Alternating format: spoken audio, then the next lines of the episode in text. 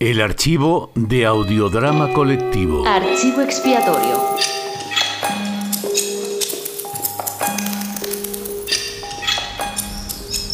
Lección de inglés. Martin se ha levantado con mal pie. Traducir procurando preservar el estilo. Martin y la señora Clark comparten un apartamento a las afueras de Thurlstone, en Devon. Martin es hijo de la señora Clark. La señora Clark es viuda. Martin es, pues, huérfano de padre. La hermana de Martin es hermana de un huérfano. Todos los primos de Martin son primos de huérfano y los tíos de Martin sienten pena de sus hijos por esa razón. Martin tiene 46 años. Buenos días, mamá. Buenos días, Martín. La señora Clark es una mujer alta y esbelta. Hoy se ha puesto una blusa verde y una falda verde y come manzana tras manzana. La señora Clark jamás comería percebes vestida de verde. La señora Clark solo come percebes cuando viste de negro.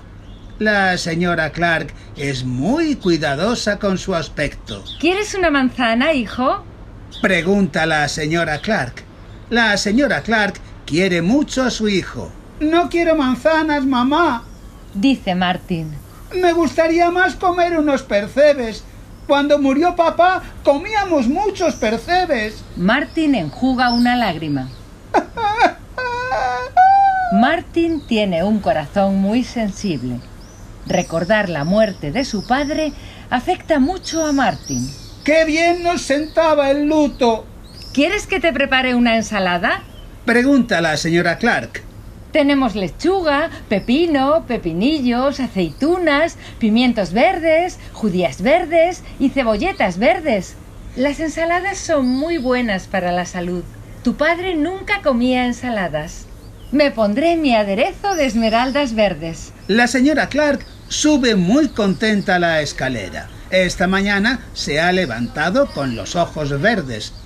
Perfuma sus axilas con esencia de menta y dibuja una línea verde sobre el párpado izquierdo. Antes de salir, recoge su cartera de piel de lagarto. Comprará un coche verde y contratará un chofer verde para ir de excursión. El precio no es problema para la señora Clark. La señora Clark lleva muchos billetes cuando viste de verde. Muchos billetes verdes. Mamá, vas a tardar mucho. Martin espera a la señora Clark. Martin no está contento porque a Martin no le gusta la ensalada. En esto, Martin ha salido a su difunto padre. Martin no cree que su padre podría vivir aún si hubiese comido más ensaladas, no después de su caída desde un décimo piso.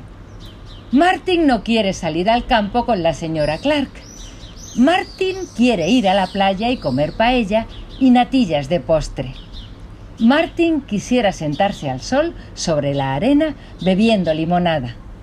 Martin lleva un jersey amarillo, una pulsera de oro y una mancha de huevo en la camisa. Martin piensa que su madre es una maniática. Martin toma una decisión heroica. Entra en el garaje y coge un bote de pintura. Cuando la señora Clark sale a la calle, Martin le echa por encima el contenido del bote. Por desgracia es un bote de pintura verde. Martin y su madre comerán en el campo.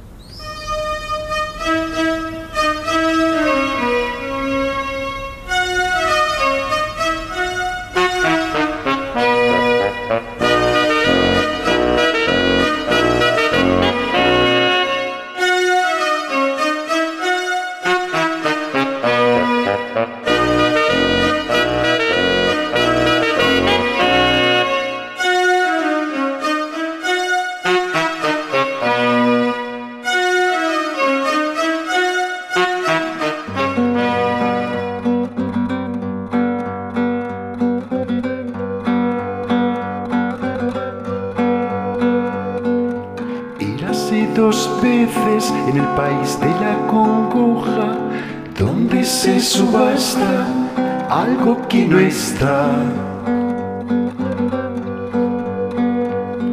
Y los elefantes danzan sobre tumbas de ratones.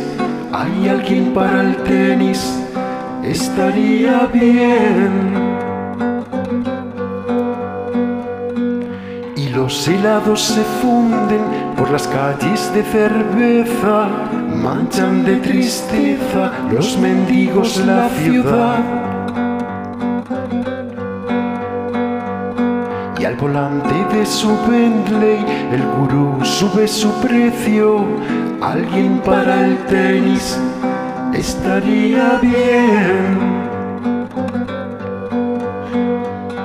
Los profetas en sus tierras dan mensajes de esperanza, campanas, cuentos de hadas y promesas que se esfuman, pero todos son lo mismo bajo sus bellas mentiras.